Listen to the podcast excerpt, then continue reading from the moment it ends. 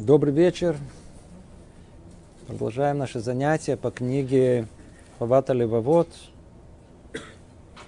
И у нас идет 106 занятие. Находимся в вратах шестых, врата смирения.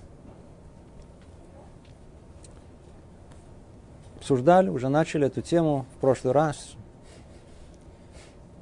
Смирение, как пишет автор, есть основа – на которой может быть построена личность, заслуживающая наименования раб, раб Господа, раб Бога.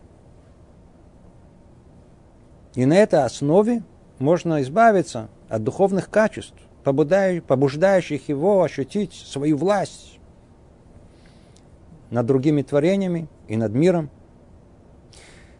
и признать перед Всевышним, что лишь ему одному, а не творению его, воистину принадлежит эта власть. Говорили. Хотя слово э, смирение нас не очень почитаемо. В еврейском мировоззрении это база той самой личности идеальной, к которой мы стремимся. Хотим мы это или нет. Безраташем мы эту тему постепенно, шаг за шагом проясним. Уже начали выяснять, что есть э, смирение. То есть определение уже было дано в предыдущей главе, оно было очень простое.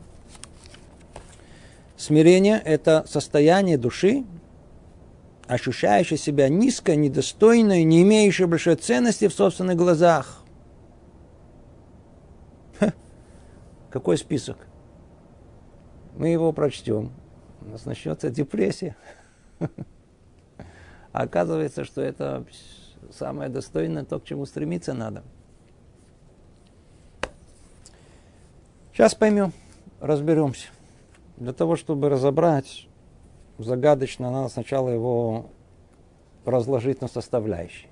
Это чем и вот во втором разделе займется Рабейну Бахи. Он говорит так. Смирение бывает трех видов – Первый из них относится к людям и ко многим видам живых существ, не обладающих даром речи. Души их беспомощны, переносят страдания, от которых могли бы избавиться, но не знают, как это сделать. Такого рода люди есть среди глупцов и невежд из-за незнания и слабого понимания собственной души, ее ценности. Это их вынужденное терпение, оно, оно именуется смирением чисто условно, лишь по сложившейся привычке, терминологии. Но в действительности это духовная нищета. Их слепота, порожденная глупостью, не дает увидеть путей исправления.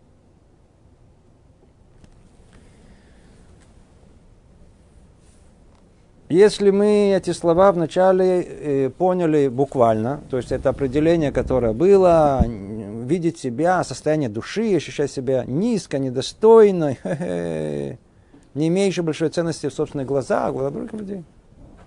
Давайте разберемся. Оказывается, не так все просто. Давайте начнем с самого простого. вот идет человек, проходит около предположим, коровы, баран, осел, не знаю. Ну, кто-то что-то рядышком. И как открыл рот на него, на эту корову. Да баран. Ты глупец, ты ничего не понимаешь. Ноль внимания. Плюнул на него. Заорал, даже пнул. Корова с, места даже не, даже не отреагировала. Ну что скажем? вот это уровень смирения, что она без... Ты смотри, какой, ты смотри. Это мы, мы, мы бы уже после всех этих оскорблений, представляете, что бы стало с человеком. Смотришь, корова вроде нормально реагирует. Неужели скажем, что она достигла уровня смирения? Скорее всего, нет. Ну, из этого поймем, что и у людей определенной категории тоже внешнее поведение, которое кажется как очень смиренное, на самом деле это не результат смирения. А результат, вот видите, беспомощности. Результат того, что они не понимают собственную душу и не понимают ее ценности. Как вот он объясняет. Даже если кто-то, посмотря на этих людей, придет к выводу о их смиренности, на самом деле это только в силу сложившейся привычки. Ну вот такая вот, термин такой уже. Другого слова просто не было, но вот из одной назвали вот так. А на самом деле это все духовная нищета. Слепота, порожденная глупостью. Как это все понимать? Это тема сама по себе. Давайте я чуть-чуть тут коснемся, потому что мы сейчас подошли к самому сердцу. Подошли к, что находится внутри, внутри него. Внутри каждого из нас находится наше «я». Наше «я». Мы с ним просыпаемся, мы с ним засыпаем. Первичное ощущение в каждом из нас, ощущение самого себя, своей личности. Как мы видим себя? Оказывается, этот вопрос, он принципиальный.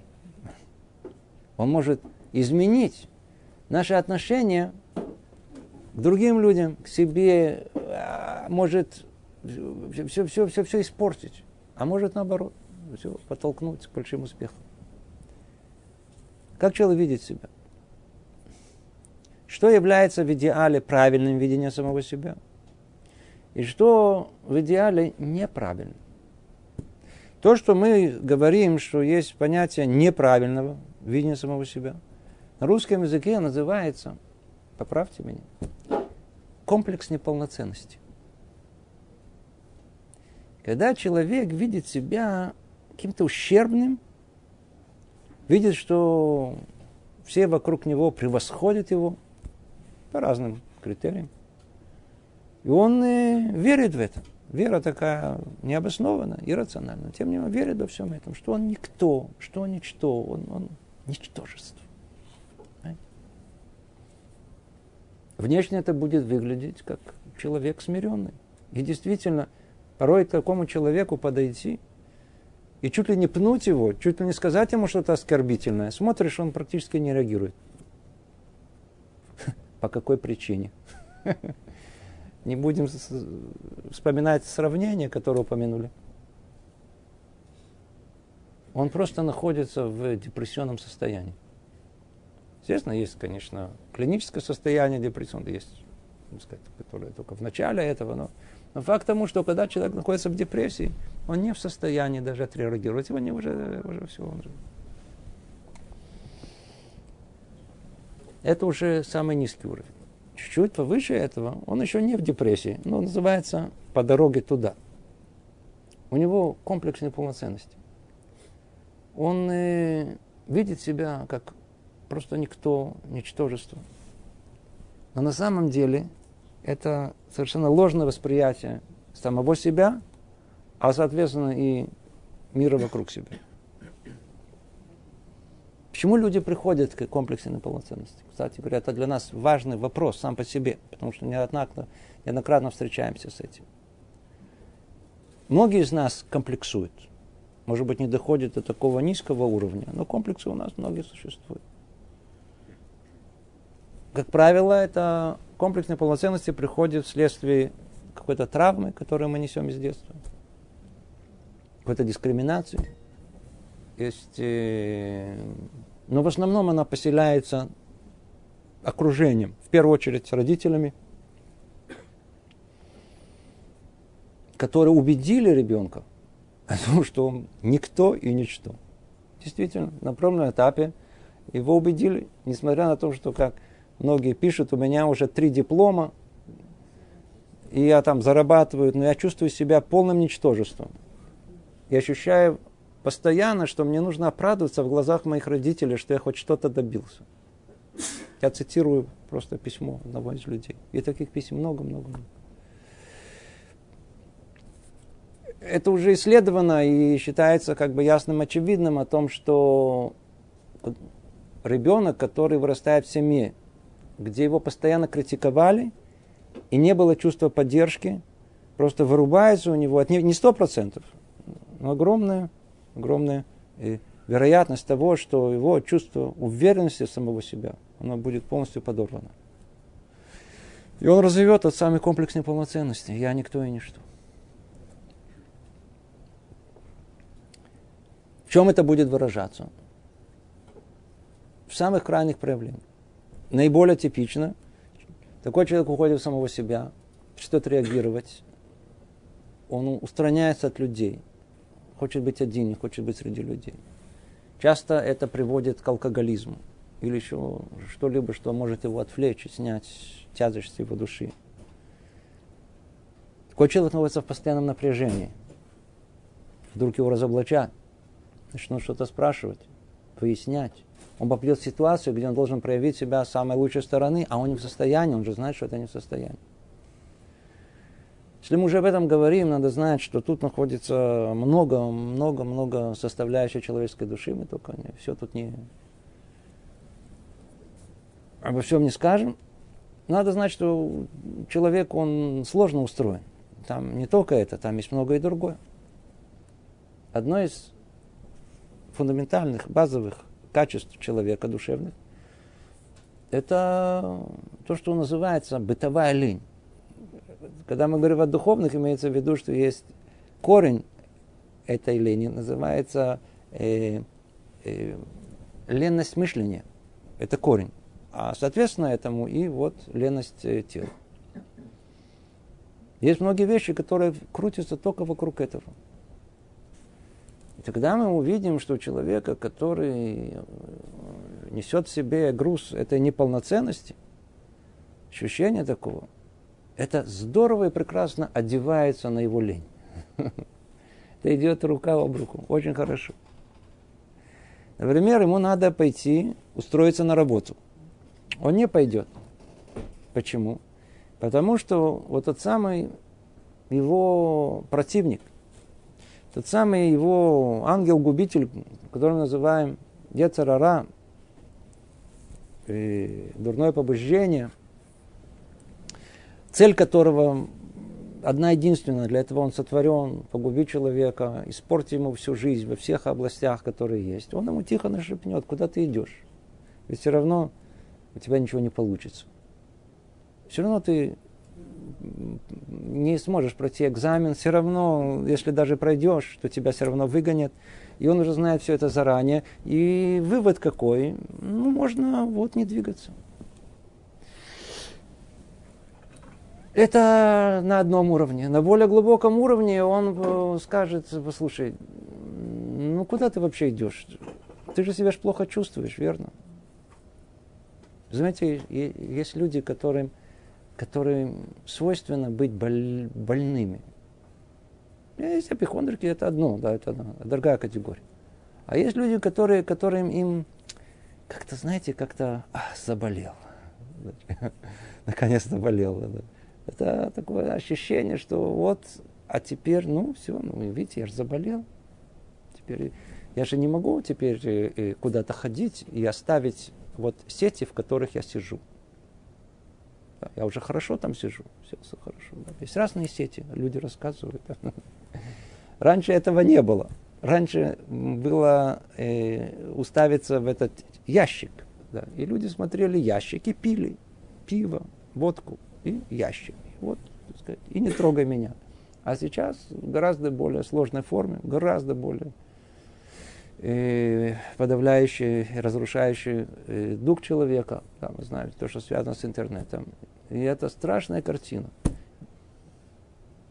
Практически каждое э, третье или четвертое письмо, а таких писем получают тут э, в районе 30-40 в неделю, может быть даже больше, они связаны с трагедиями, которые связаны с этим.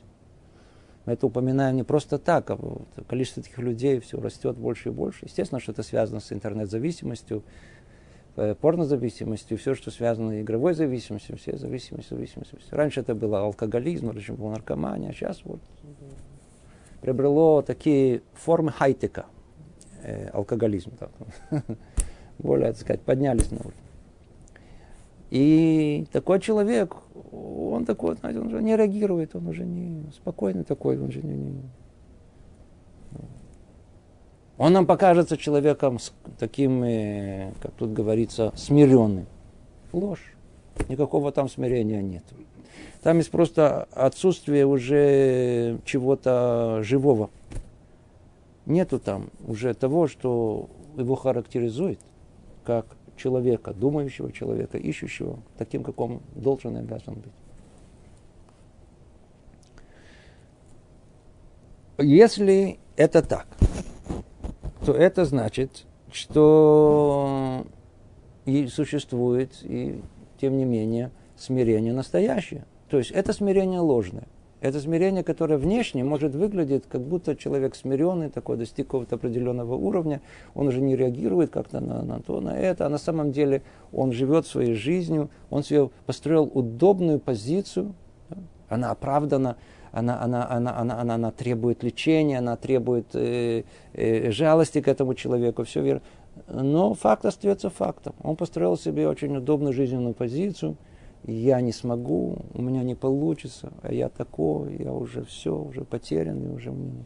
В принципе, я больной. И, в принципе, ничего не могу. И же все остальные крутятся, в основном люди, приходится всем вокруг них крутиться, вытаскивать его откуда-то из каких-то мест, из какого-то всего, вот, вот, и тащить их на себе. А за этим что кроется? За этим кроется, скорее всего, в большинстве случаев, лень, и не более того. А лень присутствует в каждом из нас. А, а мы своей природой миафар, из праха. А, праха, а прах в духовном смысле, его духовная база – это ленность. То есть э, леность имеется в виду покой, покой. Леность – это покой. Видео. Не двигайся. Да, лежи. В принципе, человека, если бы, знаете, если бы он был бы, знаете, не постоянно голоден и не было что-то еще искать кого-то, он бы, в принципе, провел бы всю свою жизнь, э, лежа на э, боку где-то там на пляже, да, и не двигался бы с места. Но временем ходил бы только получить удовольствие от водички. Это леность каждый из нас. У таких людей появляется как бы подоплека, подавляется как бы э, как бы оправдание своего поведения. Им как будто это можно. Видите, я такой. Теперь, что за этим стоит? Полный самообман. За этим стоит непонимание, как тут сказано, для чего ценности его души. Насколько этот путь жизни, он пагубен, насколько он, он разрушает тебя. Еще день, еще день. Это не безобидно. Все добавляет каждый раз силу вот этой пагубности, этой, этой, этой лености, этой, этой, этой болезни под названием комплексной полноценности. Все надо бороться. Человек должен знать о том, что это все идет, откуда идет. Да, верно, у тебя есть причина. Да, верно, там тебя э, родители забили. Прям так и говорят, родители забили. Верно. Какая-то травма была верно, у тебя была какая-то там с детства там инвалидность была. Или какой-то недостаток, который объективный. Или не было недостаток, а в голове, в фантазиях было это. Не, не важно что, не важно. Есть много причин, по которым люди входят в этот комплексный полноценность. Много причин. Надо знать однозначно о том, что все это, назовем это, происки э, этого Ецарара. Это всего лишь нам всего это тот самый голос, которого больше всего надо бояться. Мы с вами, у нас было порядка 20 занятий, может и больше, только по поводу вот этого голоса, который мы называем дурное побуждение. Куда он только не может привести человека. И вот одна, еще одна тут яркая картина, куда он может привести человека. Полностью его может. Почему? Это находится в самом чувствительном месте в его я. Человек, который не обладает э, чувством достоинства и ясного понимания его личности, это человек, который не может жить полноценной человеческой жизнью. Это убрать не надо, это не по деталям надо бороться с человеком. Это попасть сразу в сердце, и все, и прикончен человек. Он все сидит. Он проживет еще, может быть, 30, 40, 50, 60 лет. Но он не живой. Не считается за живой человек. Видите, это духовная нищета. их слепота, порожденная глупостью, не дает увидеть пути исправления. Они есть пути исправления. Еще каких их много. Надо знать и не бояться посмотреть в зеркало и сказать верно, до сегодняшнего дня я был человек больной. Это болезнь называется комплекс неполноценности. А чего, собственно говоря, комплексу? По большому счету, давайте посмотрим, сделаем суммарный подсчет, общий подсчет жизни. Смотри, вроде бы у меня такое сложное тело, работает, здоровый. Жена не разобралась, женилась на мне. Вроде тоже нормально. Дети даже есть. Даже какая-то, вот, вот видите, не голодает. Человек вообще не может, он вообще человек не может никогда э, увидеть свою хорошую сторону жизни. Не смотрит на нее. Представьте себе, что э, нас пришел навестить наш прапрапрадедушка. К простым людям. Не, не надо. Он ушел бы в дом к нам. Говорит, вы тут живете, как э, цари не жили. Что это за машина тут?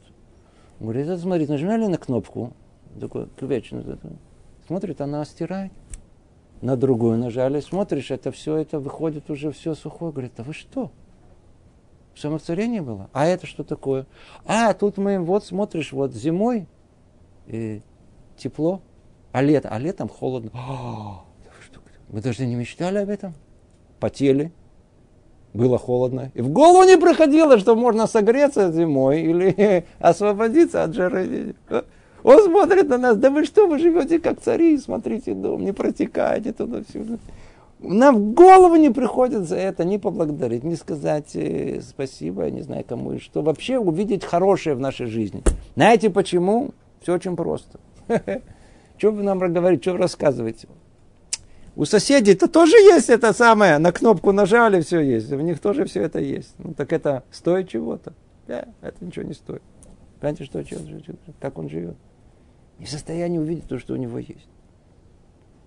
Люди с комплексом неполноценности, если посмотрели на всю жизнь в целом, да и нам не, это необходимо. Всем необходимо, которые есть это, без это, всем нужно. Увидеть, в первую очередь, надо жизнь в целом глобально, увидеть, сколько добра у него есть вокруг него, сколько все, что у него есть. А человек, все, что в кармане, это уже мое. Все, надо еще. Вот то, что в основном, что не хватает. Нет, это первый. Во-вторых, надо знать о том, что если это пришло, это пришло как испытание в жизни у него. Да, верно, что-то в прошлом произошло. Да, была какая-то причина.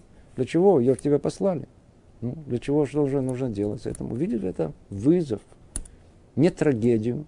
Не о том, что а, все, что буду делать, а наоборот. Так с небес полагают о том, что тебе полагается больше вызов в этом, в этом мире.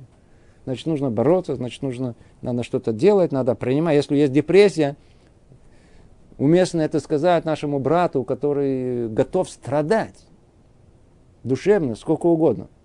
Но никакой химии в рот он не возьмет. Обратите внимание, как только дело касается тела, первый бежит всю химию запихать себе в рот. Это не химия, да, это уже что-то другое. Но это же для тела, я же не буду тело. А душа пусть страдает. Ну, я понимаю еще людей, которые далеки я там, от еврейской жизни, от духовности, то это, для них тело это основное, поэтому не заботятся о теле. А человек, который живет жизнью Тора, он знает, написано, и из праха ты пришел, в прах ты уйдешь. А что остается?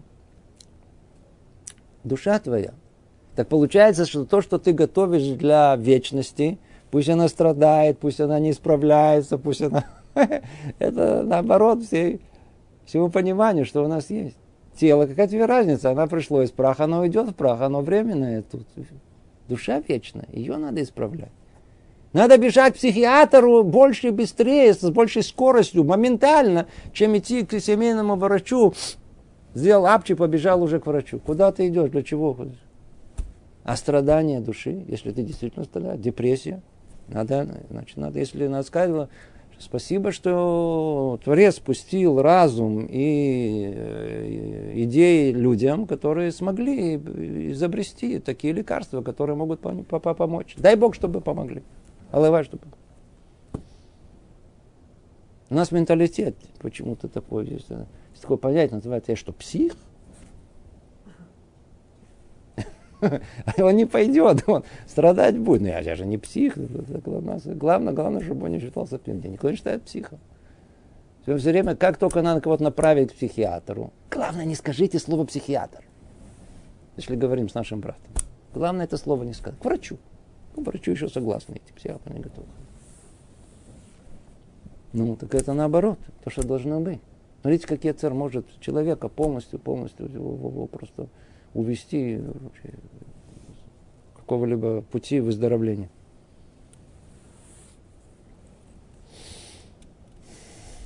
Надо бороться. И до какой степени? Пока не почувствуешь уверенность в самом себе. Посмотреть снова в зеркало на себя и сказать, почему, а что, что, что. Ну, верно. Верно, в прошлом была какая-то причина. Верно, что-то произошло. Верно, забили родители. Так теперь, смотри, мне 20 лет. Мне 25 лет, 30 лет, только начал это... Так что, меня осталось еще 50 лет, теперь, а что из-за и того, что со мной произошло за эти прошедшие 20 лет, теперь оставшиеся 50 лет я что, вот, проведу в этой депрессии? И люди, кстати, так и живут, и, и предпочитают ничего не делать, и жить еще всю оставшуюся жизнь в таком полудепрессионном состоянии. Это все от Яцерара. А как должно быть? Надо с этим бороться. Надо бороться всеми путями. Всеми путями. Все только что слышали об этом, чтобы выйти из этого состояния, посмотреть на себя с лучшей стороны, увидеть все свои хорошие качества. У каждого человека есть массу хороших полезных качеств. Должен выйти из него. Если есть в мире понятие насилия, для чего оно существует? Для того, чтобы человек тут, в этой ситуации, сделал насилие над самим собой.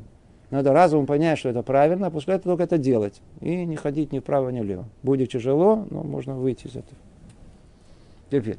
Это то, что мы просто сбились с, э, на обсуждение такой очень тонкой темы. Теперь вернемся к нашему обсуждению. Говорит автор о том, что у таких людей внешне можно получить впечатление, что они люди смиренные. Ложь. Никакой там никакого смирения там нет. А что есть тогда настоящее смирение? Настоящее смирение происходит как следствие того, что душа поднимается и возносится над животным, над животным уровнем с его дурными качествами. И возвышаясь, отдаляется от сходства с людьми низкими, благодаря преимуществу над ними в мудрости и в оценке себя, и в знании того, какие качества хорошие и какие плохие. Слышите? И только после описанного поднятия и возвышения души ее смирение, ощущение себя недостойным будет похвальным. Однако без этого поднятия и возвышения они не будут сочтены достойными, достоинствами, а напротив, в высшей мере недостойными, ибо они ничем не лучше смирения скотины. У нас слово скотина по-русски есть какое другое слово животные, да, крупный рогатый скот. Слышите? Смиренным может быть только тот, кто может быть высокомерным. Понимаете? Человек, который просто вот не реагирует, это не, из него смирения нет, это не, это не смирение и не определение, и к этому мы не, не стремимся, к отношению не имеем. Настоящее смирение происходит как следствие того, что душа поднимается, возносит. Люди, которые мы говорим, они не видят ценности своей души.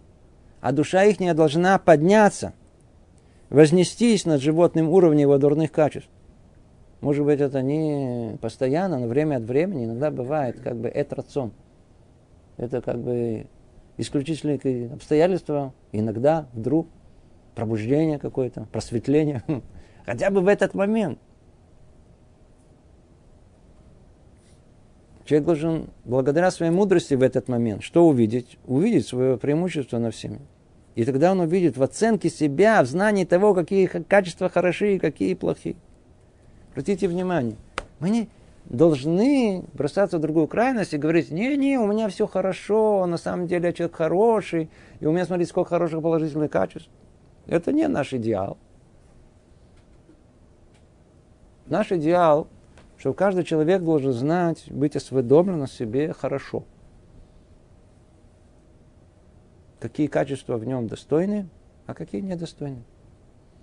В чем он преуспел, в чем он не преуспел. От всего, что он достиг, от всего хорошего, что есть в нем, он не должен приходить в эйфорию. А от того, что он не достиг, для того, для того чтобы сказать свои плохие качества, он не должен приходить в депрессионное состояние. Это только для него вызов. Это только определение цели, куда он, что он должен делать с собой, какую работу должен проделать. Мы должны знать свои хорошие качества и плохие качества. Сколько раз были ситуации, в которых люди, особенно приехавшие из тех мест, нам знакомых, где не поощрялась никакая работа своей душой, просили их написать что-то о себе.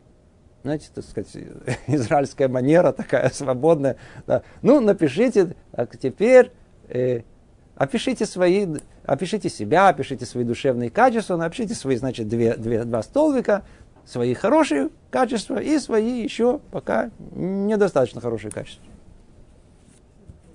Слышали выражение, что как смотрят на новые ворота? Вот приблизительно так. Это та группа, в которой, значит, сидели израильтяне и русские, да, вот и одни сидели, а другие смотрели вот так вот на этот чистый лист. И не понимали, что хотят от них. Что это такое? Какие о себе? Что я себе? Тихо, у нас, так сказать, у нас да, полный заслон. Никто, чтобы не видел, не слышал. Все, втихаря. Это мое личное, не туда, не туда. Что, что еще писать буду, что кто-то подглядит? Ну, для себя хотя бы. Не, для себя тоже. Не, не, не, не, не, это не. Мы не знаем, мы, как, как же мы живем. Человек должен быть осведомлен. Да, взять тихо, чтобы никто не видел. Особенно, чтобы муж не видел. Жена тем более. Взять это чистый лист бумаги, сесть один раз, хотя бы познакомиться с самим собой. Мы знаем, кто мои положительные качества, мои отрицательные качества. У нас есть какой-то план жизни в соответствии с этим. Да или нет? Только тот, кто может так возвыситься, видите, что он пишет. И только после описанного поднятия, в этот момент, когда человек сядет и опишет, даст оценку самого себя. А человек действительно знает воистину, кто он есть на самом деле. Только все время прячется от других людей и сделать эти столбик один плюс, один минус, и все напишет туда и сюда. И что тогда? Это возвышение души его, тогда смирение, ощущение себя недостойно будет похвальным. И только после этого, когда он поймет, все достойно, что в нем есть, и похвально, что в нем есть. И тем не менее он не возвысится. Только тогда можно говорить о каком-то смирении его души. Однако без этого поднятия и возвышения они не будут сочтены достоинствами, а напротив, в высшей мере недостойными, и об ним ничем не лучше смирения, как мы сказали, э, крупного и мелкого. Животного, животного да, животного. животного. Слышали? Ай-яй-яй. Это... Как легко жить в самообмане. Любим обманываться. Сладко, тихо, спокойно. Не доставляет боли души такие, всякие. А основное качество это истина, да, которое это то, что мы должны постигать. Поэтому его можно постичь только вот этим качеством смирения. Смирение увидеть себя таким, какой я есть. Да, да. На какой базе? На базе ясного осознания того, кто я такой. Ясного осознания величия своей души, своего призвания – знание, куда я иду, что я хочу добиться.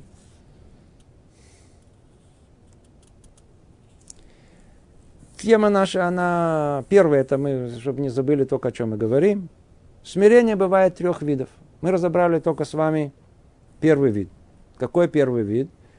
То, что кажется, что это смирение. На самом деле это не смирение. Когда человек, обладая некими, я знаю, комплексами неполноценностями или другими, так сказать, сопутствующими причинами, он выглядит как человек смиренный.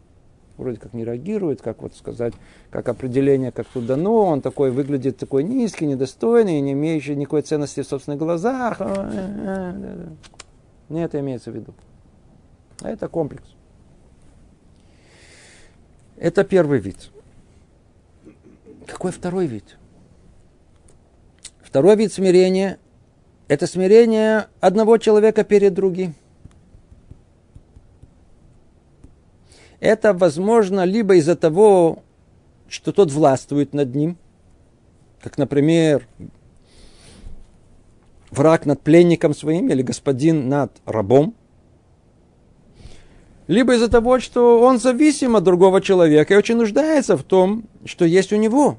Как, например, наемный рабочий нуждается в э, нанимателе. Бедняк в своем, в своем богатом покровителе, а ученик в учителе. Либо он должник, который признает свой долг, но не может расплатиться и вынужден смириться и унижаться перед своим э, кредитором, как, как, сказано, и должник раб э, взаимодавцу своему. Второй вид – это смиренность вынужденная. То есть мы видим, что в нашей жизни, хотя мы все люди не смиренные, мягко говоря, и все хотят быть царями, как мы уже качество присуще всем людям, без исключения. Все хотят властвовать, все хотят быть царями. Только э, не получается, не дают. Есть кто-то сильнее. И в конкретной жизни выясняется, что приходится вообще подчиняться другим. Не хочется, но приходится. Человек уже вырастает, тут родители забили. Тут потом, как знаю, вышел во двор, там кто-то побил. Там пришел в школе учишься, смотришь, кто-то умнее тебя. А со всех сторон что-то кто-то надо а, деньги, а у меня нету, значит, надо унижаться у кого-то там, то ли просить, надо кого-то работать. А я не говорю, попал в зависимость какую-то, то ли в армии, то ли в тюрьме сидит, или еще где-то. Люди не хотят, чтобы кто-то властвовал над них. Но приходится сдаваться, приходится быть человеком смиренным. Хочешь, не хочешь. Является ли это смирением, да или нет? на первый взгляд. Естественно, что после того, как человек побунтовал, побунтовал, смотришь, такой смиренный стал. Интересное явление, да, то есть э, приходит э, э, новобранец в армию и начинается первые, не у всех, но первое время проходит очень такой сложный период, пока он привыкает, что кто-то им командует. Очень сложно. Очень сложно. В инструкции так и написано о том, что у командиров, да, которые принимают новобранцев, о том, что их цель э, сломать, сломать вот это желание к независимости человека. Потому что хотят э, кого? Хотят солдатов. Они хотят, чтобы все были в роте командиры. Командир должен быть один, все остальные должны слушаться его. Чтобы не было такого, что все хотят быть командирами. То же самое, человек попал в тюрьму, Вначале э, начинает показывать, а потом один там дал по голове, третий его в другое место. Смотришь, тихо, спокойно сидит там около вот этого места, куда его послали. Смиренный такой. Приходится смириться. Что делать? Жизнь такая. Это та смиренность, о которой мы говорим, тот идеал, который мы ищем.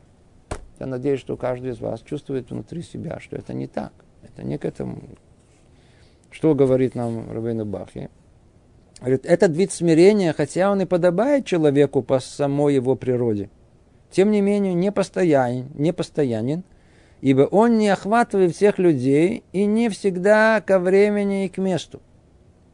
Ведь заключенный, после того, как он вышел на свободу, и раб, выкупивший себя, и должник, вернувший свой долг, и ученик, когда он не находится вместе с учителем, и бедняк, когда он не находится вместе с богатым, помогающему, все они в этой ситуации не обязаны смиряться и склоняются, и склоняться перед кем-либо. Наоборот, только освободился от этого.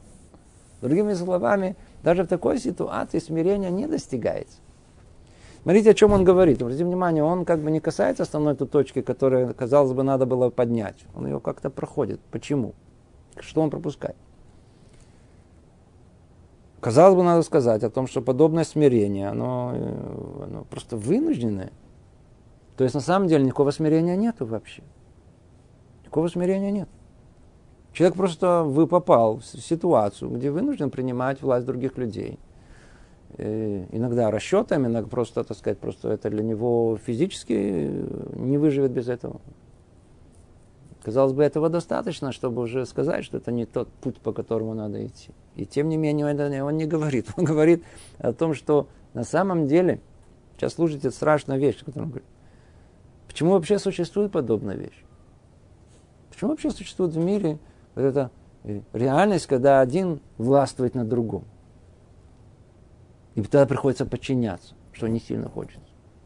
И быть э, таким смиренным, что точно не хочется.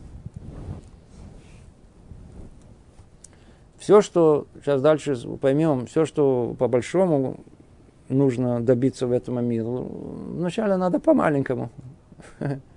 В такой в миниатюре. В миниатюре. Так как точно как э, никогда не поймем, что есть страх перед Богом, если вообще не поймем, что такое чувство страха, если никто меня не будет, э, я знаю, там, на меня это, пугать меня. Надо сначала потренироваться с людьми, не потренироваться, а почувствовать, что есть вообще страх в мире. Тогда можно из этого понять, что и можно страх перед Богом. Любовь то же самое. Да.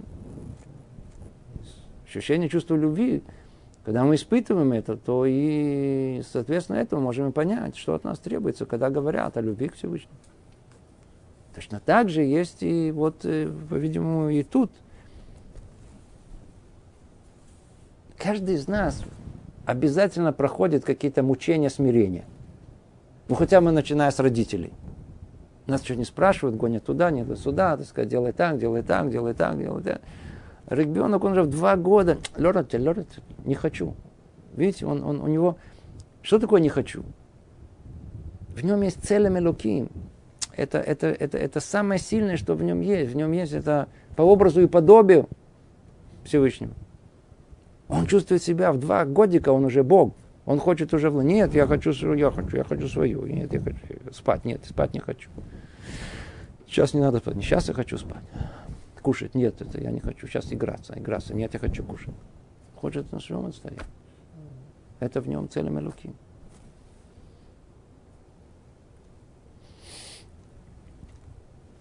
Что делает Всевышний? Говорит, смотрите, для того, чтобы в конечном итоге понять, куда все это идет. Давай потренируемся тут. Вот родители тебя заставят. А потом кто-то будет зависимый, знает кого-то в классе. А потом и тебе надо будет там получать какие-то проходные баллы. На, на, на. Потом деньги надо будет доставать. Вот все он перечислял. Тут, видите, как сказать, богатство, то, это. Все-все перечислял, все, все эти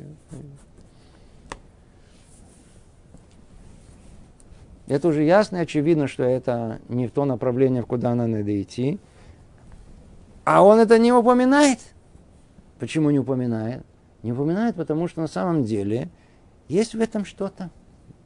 Мы видим это как нечто очень плохое. Но на самом деле наше подчинение родителям, наше подчинение э, работодателю, наше подчинение командиру, наше подчинение начальнику тюрьмы или не знаю кого это – это, в принципе, довольно-таки исцелительная процедура для нас. Верно, не хочется подчиняться другим людям. Нет причин, действительно. Бунтовать надо. Надо делать революцию, надо освобождаться, надо быть людьми свободными, верно. верно, от воли других людей, глупых. Просто один порабощает другого. Действительно не, не, неуместно. Но сама, сама идея, сама, сама, сама, сама возможность э, сама ситуация, в которой, которой человек должен подчиниться, это хорошая тренировка, тренинг. Прекрасно. Только в какую проблему видит в Нерабейну Бахе? Он говорит, это, это было бы не, неплохо, неплохо, только проблема, что это в момент, когда вот этот, э, э, то, что нажимает на тебя, как пружина, освобождает пружину. Пружина, то есть как только он э, вышел на свободу, выкупил себя, э, находится уже не с учителем, э, вне богатого, который помогает ему. А, все, все, все, он снова возвращается. Никакого смирения на самом деле не было. Поэтому это не тот путь. это второй вид смирения, который тоже он, так сказать, он по этой причине его как бы отодвигает. Считается, что он неприемлемый для нас. Какой же, какое же смирение действительно то самое достойное, то, которое мы ищем, тот идеал, к которому мы стремимся. Это третий вид смирения. Это смирение перед Творцом Благословенным. Только перед Ним. Помните, мы вышли из рабства? Там было рабство тела. Видите, мы были у фараона, наши праотцы. Фараона там в Египте сидели. И действительно, это было порицаемое явление. Сам Бог нас оттуда вытащил насильно. Мы, кстати, хотели, так, они хотели остаться так, насильно вытащили. Не, нехорошо быть рабами. Для чего их оттуда вытащили? Нехорошо быть рабами людей. Понятие рабства в мире существует по одной единственной причине – чтобы вы понимали о том, что рабам, рабом это быть хорошо. Но только меня сказал сам Бог. Только перед Творцом. Перед Ним.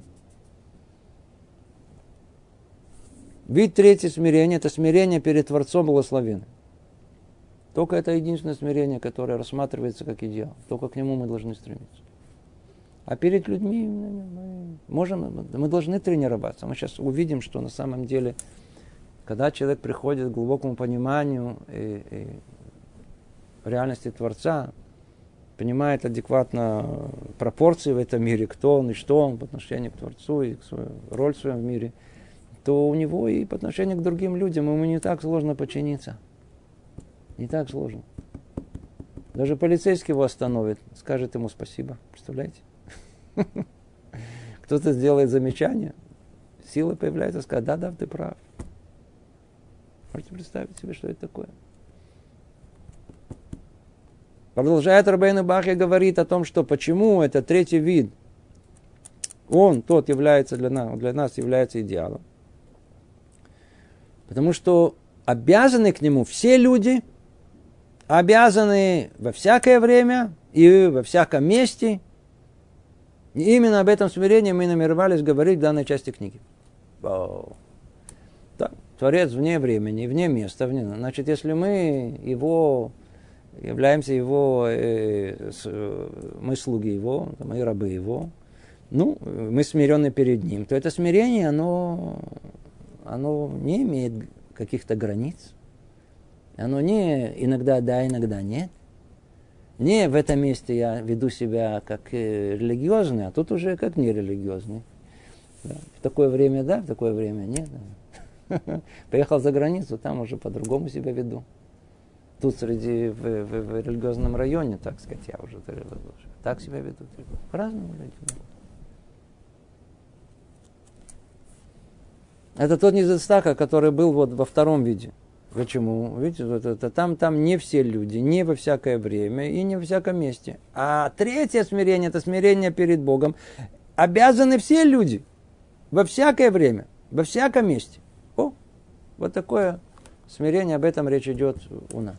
То есть мы сейчас уже более ясно определили, о каком смирении идет, чтобы не было никаких у нас фантазий, никаких, так сказать, приблизительно, а, вы говорите о страшных вещах, что нужно вообще, что нужно тут, видите, тут это жуткое определение мы читаем, можно испугаться. Надо ощущение души, чувствующей себя низкой, недостойной, не имеющей большой ценности в собственных глазах, комплекс неполноценности. Это не об этом речь идет вообще. Комплексная полноценность, с ним надо бороться. Надо быть файтером, надо просто выйти из этого насильно. А речь идет перед смирением только перед Богом. Сейчас мы поймем, каким образом добиваться, каким образом это прийти можно, как, как там вообще. Обладатель этого качества именно в таком понимании называется в наших святых книгах скромным, презренным в собственных глазах, застенчивым, кротким – скромным духом, человеком с сокрушенным духом, смирным, смирным, смирным, смирным, мягкосердечным, человеком с смиренным духом, с сокрушенным сердцем, человеком с согбенной душой. Согбенной душой. Откуда они взяли так много синонимов, метафор, откуда это все взялось? Чтобы вы знали, это все цитаты из Танаха. Все это, я не знаю, тут переводчик проделал огромную работу, как это все перевести. Невероятно. А определение, общая шапка всего называется анава. Анава, перевести на русский язык, это все, что мы тут сказали. По-видимому, анава это есть смирение. Самое фундаментальное качество, которое у нас, о котором мы говорим, к которому надо стремиться, корень всех добрых качеств, положительных, все это анава, это, это смирение, это, это, это эм, застенчивость, это кроткость, это скромность духа, это э, мягкосердечность, это смиренный дух, сокрушение сердца, с, человек со согбенной душой. Это все вместе. Кого у нас называют человеком самым э, смиренным, скромным, э, смирным, смирным, мягкосердечным, кротким? А? Мошерабейн. О нем сама Тара свидетельствует и говорит о том, что Моше Рабейну был самым смиренным, скромным, духом кротким человеком в мире. Не было больше него. Почему? Почему? Почему? Ну, он таким был. Почему надо было упоминать? Потому что Тара хотела нам точно указать, какое качество необходимо для того, чтобы быть тем самым, который называется раб Бога. Никого другого, только его. В самой высшей степени, как в идеале. И только такому можно было дать самое ценное, что есть в жизни. Такому можно было доверить. Что? Саму мудрость Творца. Все секреты творения. Что это такое? Тора. Только Мошера Бейну можно было дать Тору, никому другому. Понимаете, что такое анава? Анава, скромность, смирение, это я никто. Я это пустой стакан. Понимаете? Совершенно пустой стакан. А если у меня нету вот этого качества в полной степени, то я тоже стакан. Но у меня там есть хоть пару капель, но есть. А что за капли? Капли моего я яд, который есть в этом. Который не даст мне переписать Тору божественную слово в слово, в букву в букву, в точку в точку. Захочется что-то от себя тоже добавить. А я что тут вообще не... Уже, смотрите, который год я пишу, пишу, пишу, пишу, так что, я от ничего не добавлю? Ну, хоть какое-то, хоть что-то, Муше где-то, что-то, я тоже... Что же участвовал в этом? М? Нам не хочется от себя что-то добавить. Обратили внимание на современное интеллектуальное общество, как оно функционирует. Были времена, когда люди еще пытались хотя бы в теории искать истину. Сейчас кто-то ищет истину. Чтобы иметь истину, надо обладать, чтобы искать истину, надо обладать качеством, которое называется скромность, ну, все, все, кроткость, сенчивость. Люди хотят просто выразить свое мнение. Так, все. Интеллектуально провести время. Приятно. Чашечка кофе, шампанское. Хорошо провели время. Вы закончили? Сейчас я вам скажу. Поговорили хорошо. Разошлись. Можно публично. Люди приходят, смотрят, а этот поговорил, тот поговорил. Вот, мнение такое, мнение такое. А знаете, есть еще третье мнение. Ау, да, смотрите, интеллектуал разбирается, третье мнение. Очень хорошо. Никто вообще не интересуется, никто никого не слушает. Кто не интересуется, а что на самом а как это на самом деле? Это, это правда, правда. Ну, давайте поговорим, пообщаемся. Истина пропала в наше время. Почему? Потому что этот стакан души, который должен воспринять что-либо, он там заполнен эго, своим я полным отсутствием смирения. Наоборот, эгоцентричностью, эгоизмом. Переполнен. Поэтому хочется тебя только выразить, чтобы меня услышали. Сейчас, сейчас можно писать, сейчас даже не интересует, интересует. Да, да. да есть кого интересует, кого не интересует. Могу писать что угодно. Публиковать. А самое важное качество, которое есть, и мы видим это последовательно у всех, все, кто упоминается у нас, все, все, все, все, Авраама Вину, Шера Бейну, Аарона Куэна, Давида Меля, все как один, качества, которые, которые сделали их самыми великими людьми в истории человечества, основное качество, которое было, они были, они были, были людьми скромными и смиренными полностью. Мани. Анухи афар вефер. Ани афар вефер. Так они говорили. Я никто, я прах, кто я вообще такой? Анима. Я кто? Говорил Мушарабейн. Никто.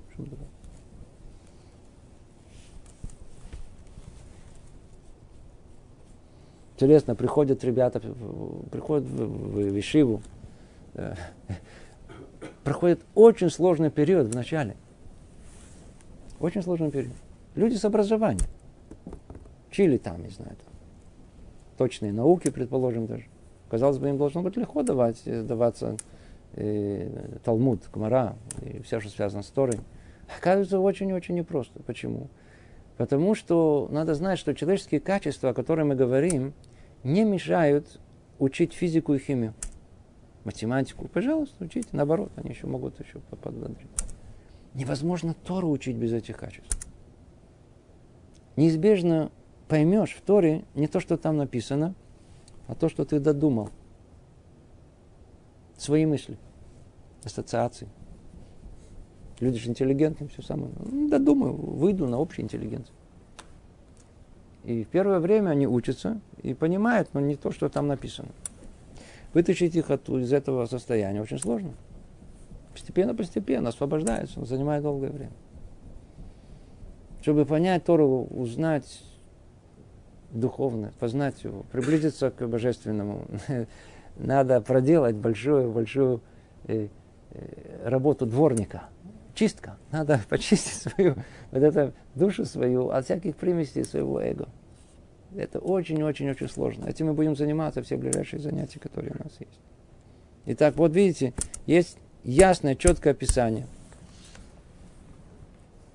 что является желанным, какая смиренность является, и как она называется. И в наших святых книгах, то есть вот в Танахе, просто перечисляется один за другим.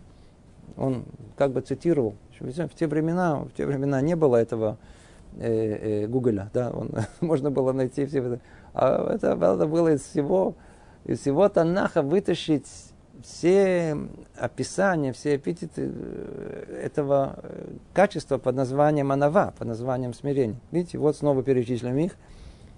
И обладатель этого качества именно в таком понимании называется в наших святых книгах скромным. Это есть скромным, я знаю, по-видимому, они тут перевели слово анава скромным. Презренным в собственных глазах, застенчивым, кротким, скромным духом, человека с сокрушенным, человека с сокрушенным духом, мирным, мягкосердечным, человеком со смиренным духом, сокрушенным сердцем, человека с согменной душ, душой. О, вот такого человека это наш идеал. Таким был Авраам, Ицхак, Яков, Моше, Аарон, Давид. Они такими были. И это наша цель. И всегда, когда мы будем говорить про просто о смирении, не уточняя, будем иметь в виду именно третий возвышенный вид смирения. И тот, кому удастся достичь его, недалек уже от близости к Богу. О, слышите? И от того, чтобы стоять перед Ним, и будет Он принимать Творцом и желанием Ему. Видите, смотрите, как все тут, все тут складывается в одно единое. Будем еще, еще, раз, еще раз говорить об этом. А цель конечная, в конечном итоге, это приближение к нашему Творцу. Верно? Что мешает? То самое испытание. Что есть испытание, которое нам дал Творец?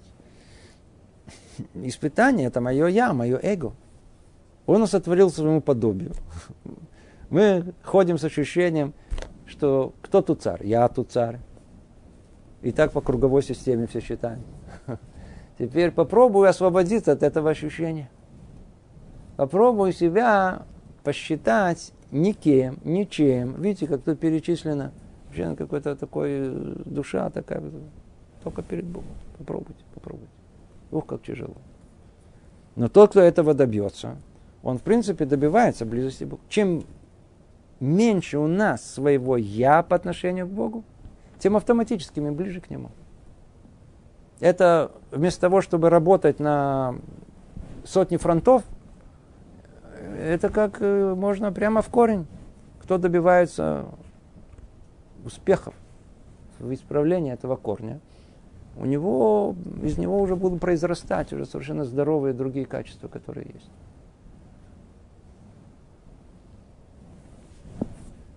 Поэтому сказано о том, что Рахмана либо бой. Творец Всевышний хочет сердца человека. Что значит сердце человека? Его желание. Что за желание? Его я. Его... Отдай мне свое я. Я тебе дал свое я. Я тебе подарил его. Я тебе подарил как качество испытания, чтобы ты сам захотел мне его отдать. Отдашь мне свое я. Вот ты будешь мой, пройдешь испытание. Это в одном предложении вся Тора.